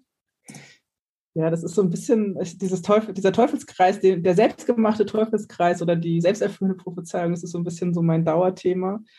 Ähm, weil, also meine Erfahrung ist einfach eine ganz andere, dass ich ähm, also in meinem, in meinem, in meiner sportlichen Zeit, damals zumindest als ich noch aktiv war, ähm, dass ich, wenn ich in, zu meinen Eltern gefahren bin vom Studium aus, ähm, in den, also die, egal, egal, die waren ja schon getrennt und hatten irgendwie völlig unterschiedliche Dunstkreise. Und egal, wo ich hinkam, es gab immer irgendwelche, auch richtig alte weiße Männer oder sowas, die sich total interessiert haben dafür und die mehr manchmal wussten, ähm, weil sie sich halt in ihrer Freizeit dahingesetzt hatten und nachrecherchiert hatten oder in der Zeitung und ähm, in den kleinsten Fitzelecken irgendwie gesucht hatten, die, die super interessiert waren an Frauenfußball und ähm, damit mir darüber totale Talks gehalten haben.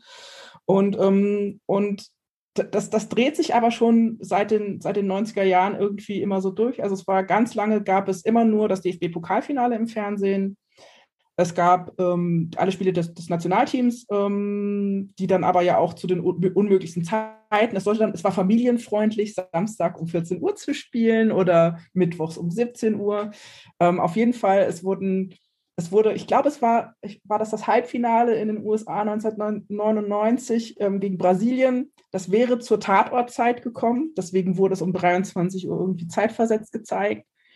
Ähm, nee, bloß nicht live. Ähm, und ja, also da, da gibt es lauter solche, solche Dinge, wo, wo mediale Darstellung verhindert, vermieden, außerhalb attraktiver Zeiten, außerhalb dessen, was Fußball ja auch ausmacht. Ne? Wenn, die, wenn die Sporttour sagt, samstags nachmittags 15.30 Uhr oder samstags abends 18 Uhr, dann äh, sind Männer so, wie sie in der Steinzeit schon waren, also was ja nicht stimmt, aber was natürlich so gerne irgendwie ähm, kolportiert wird, dass sie so waren, ähm, dann, ist, dann spielt das eine ganz große Rolle.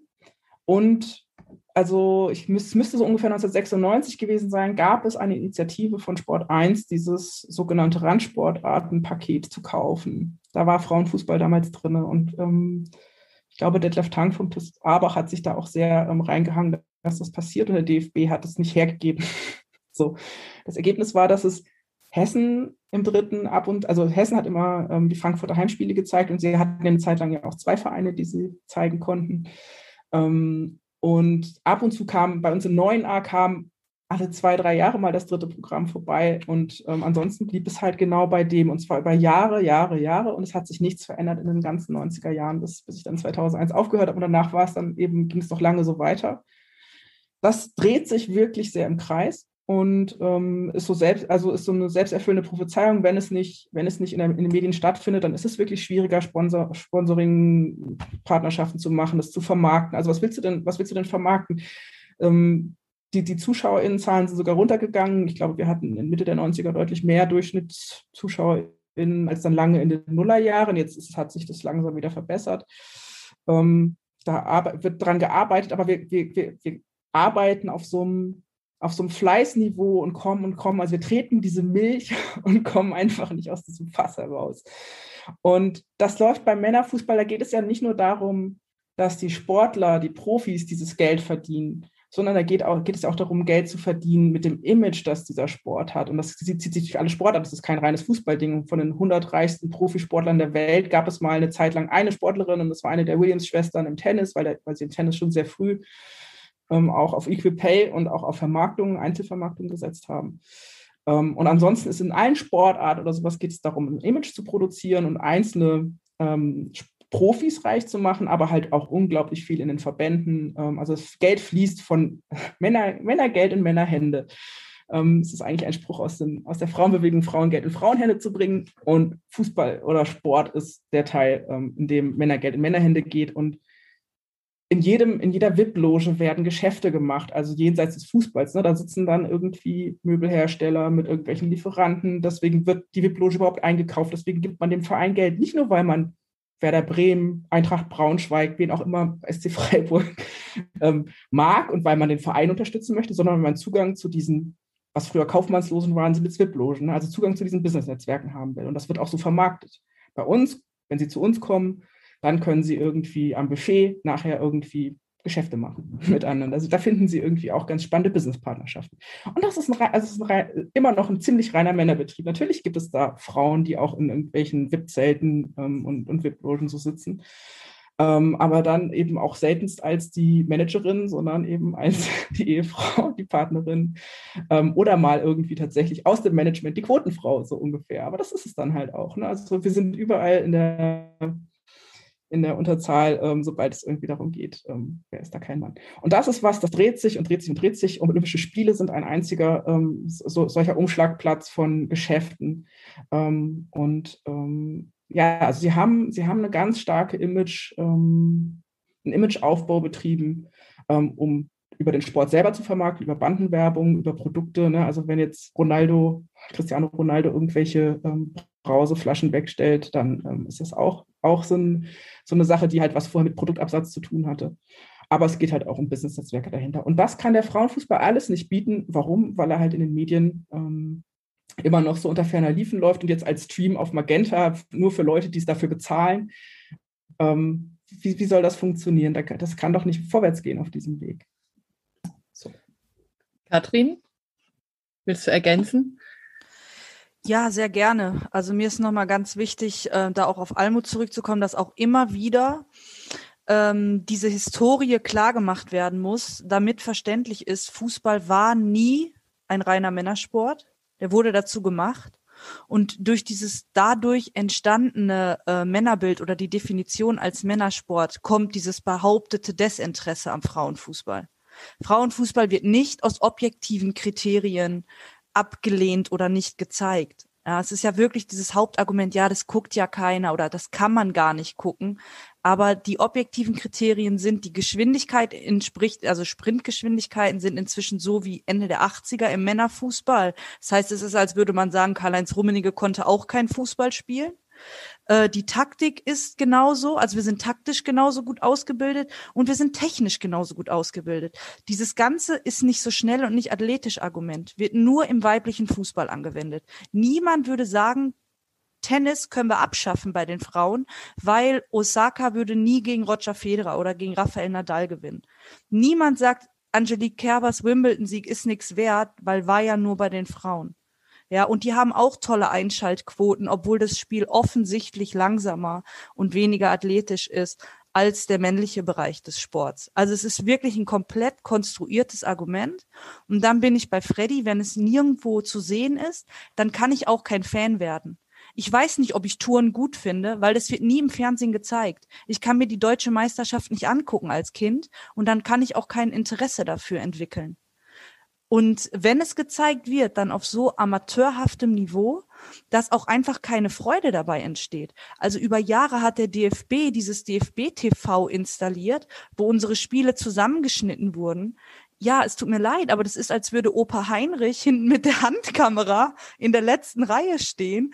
Zwischendurch sieht man die Tore nicht, weil noch ein Flutlichtmast im Weg ist. Es gibt keine Zeitlupen. Da würde mir das Zuschauen auch keinen Spaß machen. Also es geht ja um die Aufbereitung und da sieht man ja dann wirklich an den Olympischen Spielen. Sobald eine professionelle Produktion dahinter ist, kann ich mich für alles begeistern. Dann gucke ich auf einmal Bogenschießen, ja, und fieber mit bis zur letzten Sekunde, weil es auch um die geht, die erzählt werden. Und bei den Männern, da sind diese Narrative da, die Emotionalität, da werden die Geschichten drumherum erzählt, wie der Spieler gerade noch eine schwere Verletzung hatte, jetzt kommt er zurück, er schießt sofort ein Tor. So werden Fans erzeugt und so wird Begeisterung erzeugt. Und diese Narrative, die liegen bei uns auf der Straße. Es gibt bei uns genauso tolle, dramatische, faszinierende Geschichten über tolle Persönlichkeiten, über Comebacks und Scheitern und äh, knappe Spiele, die in der Nachspielzeit entschieden wurden. Und die hat niemals jemand gesehen weil keine Kamera da war oder weil wir im Sportstudio mit 30 Sekunden ganz zum Schluss abgefrühstückt wurden.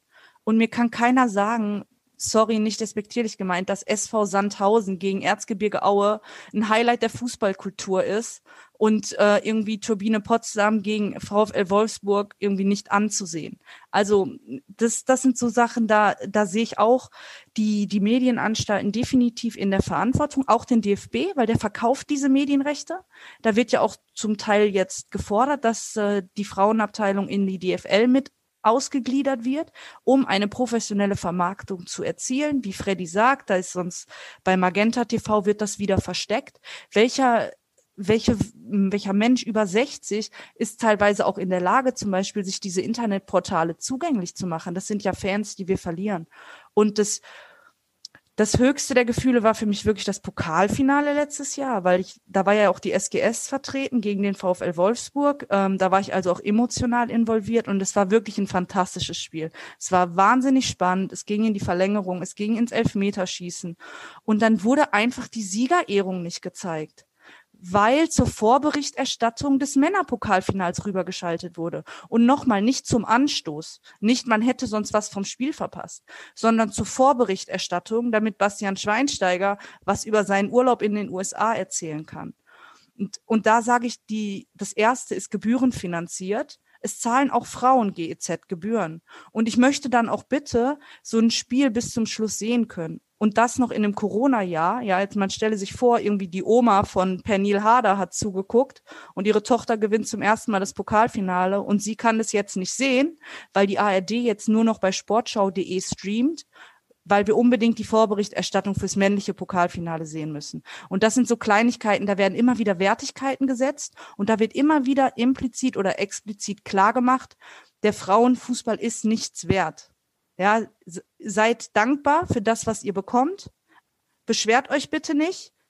Es ist ja schon besser als früher, ja, aber in Wahrheit werden immer weiter diese Systeme reproduziert, die dafür sorgen, dass Mädchen, die Fußball spielen, ja eigentlich ähm, wissen müssen, dass sie es am besten lassen sollten, weil bringt sowieso nichts. Am Ende des Tages kannst du nie so gut sein wie ein Mann. Also ich muss sagen, wir haben im ersten Jahr Bundesliga 10.000 Mark pro Verein bekommen an ähm, Fernsehgebühren. Also und mein, mein Spruch war immer, ARD und ZDF zahlen fürs Nichts zeigen. Also die, die sind ja sogar gestiegen mit der Zeit, die, ähm, die Beiträge des Fernsehens, also aus GZ-Gebühren. Also da äh, reden wir auch irgendwie nicht drüber, dass die Gebühren eingesetzt werden, um, um diesen Sport nicht zu zeigen, sondern das war auch so, und auch da war das schon so, die, die Botschaft war, wir gönnen es euch, ähm, aber ihr interessiert nicht. Ne, also dann geben wir euch halt Geld aus unserem riesigen Topf, aber dann, ist, dann wird wieder für, also der, in der Zeit wuchs das Aufkommen für Fernsehgelder ähm, so krass, dass sich öffentlich-rechtlich das gar nicht leisten konnte. Dann war es ja da bei der RTL und bei Sat1 Und anstatt, anstatt dass dass die Sportschau dann sagt, super, wir haben doch Frauenfußball, haben wir doch, wir bezahlen ja sogar dafür. Komm, wir packen unsere Kammerteams ein und gehen dorthin, wo es dann Tennis, wo es alles mögliche andere, also es wurden alle möglichen anderen Sportarten wieder gezeigt. Hauptsache, es war, wurde von Männern durchgeführt, ähm, in der Hauptsache. Ähm, und dann ähm, hat man darauf gewartet, bis man sich das wieder leisten konnte und hat wirklich sehr hart verhandelt und gibt, ich glaube, es gab irgendwann mal eine Statistik, wo ich gesehen habe, dass von sieben Milliarden Ausgaben, äh, Einnahmen an Gebühren, die sie haben, also an einem Haushalt geht eine Milliarde in den Männerfußball. Ähm, don't quote me on that. Ich, ähm, es ist so, ähm, es ist so ein, ein Gedächtnisding irgendwie so rund um die Jahrtausendwende, wo ich so dachte, das ist, kann doch jetzt alles nicht euer verdammter Ernst sein. Und ähm, jetzt hatte ich noch einen Punkt von, zu dem, was Katrin gesagt hat, und habe es mir nicht aufgeschrieben und jetzt ist er weg. Damn it. Ähm, das ist Podcast live. Mm. Dann sage ich einfach mal was und du denkst nach so lang. Ähm, also ich wollte noch mal allgemein was zu den, zu den Medien sagen, also Sportberichterstattung und vor allen Dingen Fußballberichterstattung. Ähm, also meine Beobachtung und auch so aus Gesprächen mit äh, sowohl Fußballjournalistinnen als auch Journalisten ist, dass das ein Business ist, das extrem so männerbündisch organisiert ist und wo die Medien sich nicht äh, verstehen als diejenigen, die kritisch berichten über das, Thema, über das sie berichten, sondern wo eigentlich es darum geht, möglichst so eine Männerkumpanei aufzubauen. Ne? Ich muss irgendwie einen Kumpel haben bei dem Verein und bei dem Verein und die sagen mir dann was und die Vereine haben Kumpel unter den ähm, unter den Journalisten. Der DFB hat irgendwelche Kumpel unter den Journalisten, die dann wiederum dafür sorgen, dass, dass da jemand geschasst wird oder da irgendwas irgendwie geleakt wird oder sowas. Und ähm, also das funktioniert gar nicht so, wie ich mir eigentlich Journalismus vorstelle, sondern es, es hat so eine ganz eigene Welt, dieser Fußballjournalismus. Und meine Einschätzung jetzt aus dem, was ich da erzählt bekommen habe, ist, dass die, die, die Währung äh, oder eine der Währungen, die dort auf jeden Fall funktioniert, ist die Abwertung von Frauenfußball. Also damit macht man sich zu einem Fußballjournalisten. Ja? Äh, und dann ist natürlich auch klar, also jetzt Fußball, äh, EM, Frau, Frauen, EM, Frauen, WM, diejenigen, die darüber schreiben müssen, die dazu verpflichtet werden, die werden da irgendwie, das ist wie eine Degradierung. Und wenn man in so einem Bereich dann quasi groß wird, dann kann man sich einfach nur entscheiden, okay, ich mache anderen Journalismus oder ich mache Fußballjournalismus, aber dann ist es diese Männerklüngelwelt und ich glaube, es gibt wenig da, ähm, äh, da irgendwie dazwischen rauszukommen. Das heißt nicht, es geht nicht. Ne? Wir haben klasse äh, Journalistinnen im Fußballbereich, aber es scheint so eine ganz eigene Welt da zu sein. Ziemlich gruselig, muss es sein. Ja, und da, da, fand ich vorhin das, was du gesagt hast, äh, oder auch diese Frage der Quote und das, was Katrin gesagt hat, das, was in den Verbänden, ähm, wie divers, ähm, und wenn, wenn Diversität schon damit anfängt, dass wir irgendwie von ähm, von Geschlechtervielfalt reden müssen, weil es, weil es homogene Teams bislang ähm, komplett sind, dass dieses ständige und alltägliche Miteinander tatsächlich überhaupt erst der Weg ist, Sexismus zu beenden, weil er halt einfach nicht mehr in diesen Closed Shops, es gibt nicht mehr dass der komplette Männerfußballbereich ein Lockerroom-Talk-Bereich ist, dann ist es vielleicht tatsächlich nur noch die Umkleidekabine, wo dieses, dieser, dieses herkommt. Da, wo sie unter sich sind, sprechen sie anders. Wenn aber der, der komplette Verbandsbereich und so weiter im Grunde ein einziger riesiger Lockerroom ist, dann ist und auch, und auch die Sportredaktionen und so weiter, die, die VIP-Logen, ähm, also wenn, wenn, wenn ich, egal wo ich mich dort bewege, ich immer in einem Raum bin, der, der einen Lockerroom-Talk ähm, erlaubt und wo das Alltag ist, dann wird sich das nicht ändern. Und nur das Ständige und Alltägliche und auch wirklich klar quotierte irgendwie und nicht irgendwie die eine Frau muss es dann irgendwie weglächeln, weil was soll sie denn an der Stelle machen? Wir, wir kennen ja diese ganzen ähm, Mechanismen, mit denen dann eben Frauen letztlich da auch in der Ohnmacht bleiben, weil was, was sollen sie machen? Sie, sie werden sonst eben, dann sind sie die Zicke, die irgendwie sich ähm, die sich wehrt, die, das, die keinen Spaß versteht. Nun lach doch mal, Mädchen. Also ich meine, das haben Bilder dann, also das ist ja irgendwie seit Jahrzehnten immer wieder dasselbe. Also das ist auf jeden Fall was, wo so, da, da muss es hingehen. Und dann, was ich mir auch noch wünsche, ist ein, wenn wir auch noch mal auf diese letzte Woche mit dem sehr symbolbehafteten Regenbogenbeleuchtung ähm, in München so sehen, ist so, wir brauchen ein klares Entgegentreten im Handeln und nicht so Symbolpolitik und so ein, er meint es doch nicht so oder Kampagnen und sowas, alles so, was auf Charity-Level ist, wo man sich inszeniert, ähm, sondern wirklich dann, wenn es passiert, wenn im Stadion irgendwie, sei es nun der homofeindliche Spruch ist, sei es nun, dass der Kommentator wieder irgendwie so sagt, haha, er wälzt sich wie ein Mädchen auf den Boden, so, er verträgt wohl nichts oder so, dass das ganz klar sanktioniert wird und nicht Mara Pfeiffer im Doppelpass äh, sitzen muss und sich dann irgendwie ähm, ähm, da durchkämpfen muss, wieder als Einzige. Ähm, und, und drumherum sitzen die ganzen Männer und sagen, aber wir reden doch hier sonst immer so. Und wir wissen jetzt gerade gar nicht damit umzugehen. Genauso als es dann Almut Schuld jetzt neulich mal irgendwie so was auf den Punkt brachte und dann und die anderen sagten, ja, wir haben es auch gemerkt, aber wir wollten den Moderator nicht darauf hinweisen. So, das machen wir hier nicht. Wir, wir, wir schützen uns an der Stelle gegenseitig, selbst wenn wir mal Müll reden. So. Also ähm, ohne dieses alltägliche Miteinander in einer, in einer wirklich hohen Präsenz oder sowas wird sich das nicht ändern. Und wenn wir jetzt gerade immer nur damit zufrieden sind, dass es Almut Schuld gibt und dass es Mara Pfeiffer gibt oder dass es hier diesen Podcast gibt, dann kommen wir noch, dann, dann kommen wir noch nicht weiter, wenn wir nicht wirklich massiv im Alltag die Veränderung schaffen. Und das sehen wir in der Wirtschaft ja auch. Wenn es so weitergeht wie bisher, dann haben wir in 233 Jahren plus, je nachdem, vielleicht verlangsamen wir ja unterwegs nochmal, damit es bloß nicht zu schnell geht, ähm, haben wir dann irgendwann Equal Pay erreicht. Oder wie mein Lieblingsversprecher von ist, heute, heute ist Gender Gay Pack. genau, also wir müssen, wir müssen da den Alltag drastisch verändern und wir müssen da, das, und das geht nur durch, durch Entscheidungen und nicht durch Warten und sagen, ihr müsst aber jetzt kommen, weil wir sind alle da. Also eine Variante wäre ja in 233 Jahren startet, ist glaube ich die erste Enterprise schon gestartet und dann gibt es einfach kein Geld mehr. Haben wir auch so ein paar Ziele erreicht. Ja, egal, Entschuldigung. Ähm, dann nehme ich jetzt den DeLorean, bitte. Dann möchte ich gerne Michael, dann möchte den DeLorean und dann möchte ich gerne 233 Jahre in die Zukunft reisen äh, und nochmal nach, nach 1955 zurück. Und dann, dann kriegen wir es auch irgendwie hin, aber bis dahin. Ja, okay, Entschuldigung, ich wollte schon immer äh, Star Trek-Referenzen in einem Fußball-Podcast geben. Ähm, Genau, ich würde sagen, wir kommen tatsächlich langsam zum Ende. Ich hatte ja eigentlich, also genau, dieses mit dem, was wollen wir in Zukunft machen, stand in unserem Konzept ganz zum Schluss. Das haben wir aber ein Stück weit schon diskutiert.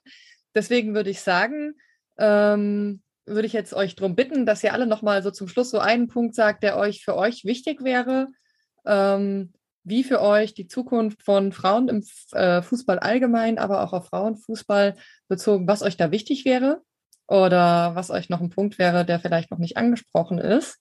Und dann äh, kommen wir zum Schluss. Genau, wer möchte anfangen? Gut, dann fängt Almut an. Ähm, also ich würde gern über den Zirkelschluss sprechen, zu dem ich gekommen bin. Und zwar, ähm, also solange der, der Frauenfußball als als das andere des Männerfußballs gilt, als das, wo man all das ablehnt, was man im Männerfußball nicht haben will. Äh, wir haben im Männerfußball die und die Ideale und die Frauen sind immer das Gegenteil. Und solange der Männerfußball quasi das auch nötig hat, dieses andere zu haben, solange hat der Frauenfußball eigentlich keine Chance, sein eigenes äh, zu sein. Das sieht man auch äh, immer mal wieder, wenn der DFB versucht, irgendwie zu sagen, Frauenfußball ist eine ganz eigene Sportart oder so. Ne? Das ist auch so, so eine Abgrenzungsgeschichte. Ne? Und äh, was müsste jetzt passieren? Also, und diese Abgrenzungsgeschichte, das ist eigentlich äh, so eine der schlimmsten Sachen, ähm, wodurch quasi immer so ein Frauenfußball-Bashing äh, äh, stattfindet. Und was müsste passieren, damit es das nicht mehr gibt? Dazu, dadurch muss sich, äh, da, da muss sich erstmal der Männerfußball ändern, um quasi das nicht mehr auszustrahlen. Und wie kann sich der Männerfußball ändern? Für mich gibt es eigentlich nur eine Möglichkeit. Es muss mehr Frauenfußball geben. Also wenn ich mir angucke, wer spricht positiv über Frauenfußball, dann sind es die Väter, deren Töchter Fußball spielen. Ich, die, wenn ich mir die letzten Podcast-Folgen von eurem Podcast angehört habe, wie viel, wie viel Elternherzblut da drin steckt, quasi in dem Aufbau des Frauenfußballs. Und ich kann mir das auch wirklich vorstellen, dass quasi ein Mann, der seine Tochter sieht, der möchte gerne, dass die korrekt und, und einfach menschlich behandelt wird. Und der fängt dann an, darüber nachzudenken und auch Sachen zu verändern. Und, ähm, und ich glaube, genauso ist es auch jetzt in so einem landläufigen, äh, in jedem Verein. Wenn ich äh, quasi nur Männer habe, nur Jungs und so und keine Mädchen da mitspielen können, dann, dann haben die Jungs überhaupt nicht die Möglichkeit zu sehen, dass Mädchen Fußball spielen können. Sie haben nicht ein Vorbild aus ihrem eigenen Verein und sagen, ich möchte gern so spielen wie die. Ja? Und, und das muss es geben. Darum äh, komme ich quasi zu diesem Zirkelschluss. Ne? Also um dem Frauenfußball mehr Geltung zu verschaffen, muss es mehr Frauenfußball auch in Kombination mit dem Männerfußball geben. Und äh, es muss dem eine Chance gegeben werden und es muss einfach so sein, äh, dass, dass die sich gegenseitig wahrnehmen können, dass die Jungs sehen, aha, die spielt klasse, so will ich auch spielen. Katrin. Ja, ähm, ich denke, was wäre mir sehr wichtig? Also, um diesen Sexismus langfristig zu bekämpfen, wäre es mir wichtig, dass sich die Sprache ändert, dass auch ein Bewusstsein für Sprache geschaffen wird und wie viel das ausmacht, wenn eben Trainer sagen, du gehst in den Zweikampf wie ein Mädchen, ähm, ne, du rollst auf den Boden wie ein Mädchen, ähm, wenn eben permanent so eine Abwertung des Weiblichen stattfindet. Ähm, mich stört der Begriff Frauenfußball extrem. Der wird auch nicht mit Bindestrich geschrieben. Das ist ein fester Begriff. Da sind wir wieder bei Almund mit diesem anderen. Es gibt Fußball und es gibt Frauenfußball. So ist es auch oft unterteilt auf Medienplattformen, bei Kicker oder so. Es gibt Fußball, da stehen alle Varianten des Männerfußballs und dann gibt es ganz unten rechts hinter Nations League Frauen. Und da ist dann alles ein Pott. Also der Begriff stört mich wahnsinnig, weil er suggeriert, es gibt den richtigen Fußball und es gibt so das andere, die hässliche kleine Schwester, die wird von den Mädchen gespielt. Und da geht für mich halt die Abwertung schon los. So, es, es ist okay für mich, wenn auch der Begriff Männerfußball eingeführt wird, aber sagt bitte nicht Fußball-EM und Frauenfußball-EM oder Champions League und Frauen-Champions League, weil Angelique Kerber hat auch nicht Frauen-Wimbledon gewonnen, ne? Also die, dies ist wieder so eine Distinktion, die gibt's nur im Fußball und die macht schon wahnsinnig viel kaputt ähm, dann wäre es mir wichtig, auch die hilfreichen Männer, nenne ich sie mal, zu aktivieren, die es auch in den Verbänden, Vereinen und in den Strukturen gibt, die auch unter der toxischen Männlichkeit leiden. Wir verlieren auch wahnsinnig viele Jungs im Fußball, die sich mit diesen Männlichkeitsbildern nicht identifizieren können, die da gemobbt werden und die aufhören mit dem Sport, obwohl sie da wahnsinnig viel Spaß dran haben. Also lasst uns dafür sorgen, dass eben diese Väter, diese Trainer, diese Ausbilder die gute Männer sind, dass die mit im Boot sitzen und dass die auch in die Stellen kommen, wo Dinge entschieden werden. Weil, wie gesagt, ich hatte auch das Glück, auf Männer zu treffen, die mich gefördert haben, weil die nach Kompetenz entschieden haben und nicht nach Geschlecht. Und dann wäre mir eben wichtig, dass äh, die Menschen, die was zu entscheiden haben, die Gatekeeper, ja, eben äh, die äh, SportjournalistInnen äh, irgendwie zuteilen und einstellen, die TrainerInnen einstellen, ähm, dass die eben anfangen, mit uns zu reden und nicht über uns. Beim DFB gibt's ganz viele Kommissionen, die ganz viel über den weiblichen Fußball entscheiden, aber nie mit jemandem gesprochen haben, der in diesem Bereich tätig war. Also mir ist wichtig, dass die Sichtbarkeit von Frauen im Fußball erhöht wird und zwar nicht nur im weiblichen Fußball, sondern auch im männlichen Fußball, bei den Journalistinnen, unter den Fans und Fanvertreterinnen, ähm, wirklich auf allen äh, Ebenen, die mit dem Spiel zu tun haben, dass wir da Sichtbarkeit erreichen und dass wir wirklich eine Stimme bekommen. Fragt uns einfach, wir haben was zu sagen. Und ich denke, dann kann man auch mit ähm, den richtigen Leuten an den richtigen Lösungen arbeiten. Freddy, noch ein letzter Satz von dir. Ja, also wenn wir wirklich ähm, von dieser formalen Gleichberechtigung sowohl die wir sowohl politisch im Staat als auch eben beim Fußball haben, zu einer materialen kommen wollen, dann nützt es nicht zu sagen, ähm, Gleichberechtigung, die Gleichberechtigung von Frauen, von Queers, von People of Color oder sowas nimmt euch nichts weg. Doch, es geht darum, Platz zu machen, zurückzutreten, Verantwortungs- und Machtpositionen eben an queere Menschen, an Frauen, an Menschen mit Behinderungen, ähm, an People of Color zu geben. Und es geht eben nicht nur um eine Quantitätsveränderung, sondern wirklich auch um eine Kulturveränderung. Ähm, und dann werden auch mehr hilfreiche Männer dabei sein, dann wird es ein, wird es ein anderes, ähm, ein anderes Miteinander werden. Und das muss, müssen wir wollen und das muss man wollen. Und das ist jetzt ein Mann mit Doppel-N. Ähm, weil die, weil die Machtposition im Moment so krass gefestigt ist, dass es ohne ein ernsthaftes und ernstzunehmendes Eintreten von den Männern, die gerade in Machtposition sind, geht es nicht. Wir sind da abhängig von. Und es geht darum, diesen Platz zu machen. Es geht wirklich darum, Verantwortungspositionen abzugeben und in anderen Zusammensetzungen miteinander zu arbeiten. Vielen lieben Dank. Also ich glaube, äh, die Folge war, also nein, ich glaube nicht.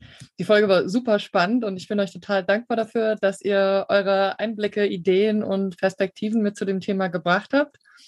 Ich hoffe, es hat euch auch Spaß gemacht und dann bedanke ich mich auch ganz herzlich bei allen, die zugehört haben. Die nächste Folge kommt bestimmt und äh, dann bis zum nächsten Mal. Macht's gut. Danke dir, Franzi, und danke euch, Almut und Katrin. Tschüss, danke schön. Ciao. Tschüss. immediate goal is on the football field. The game is at West Court School, Gravesend, and but what's this, a girl?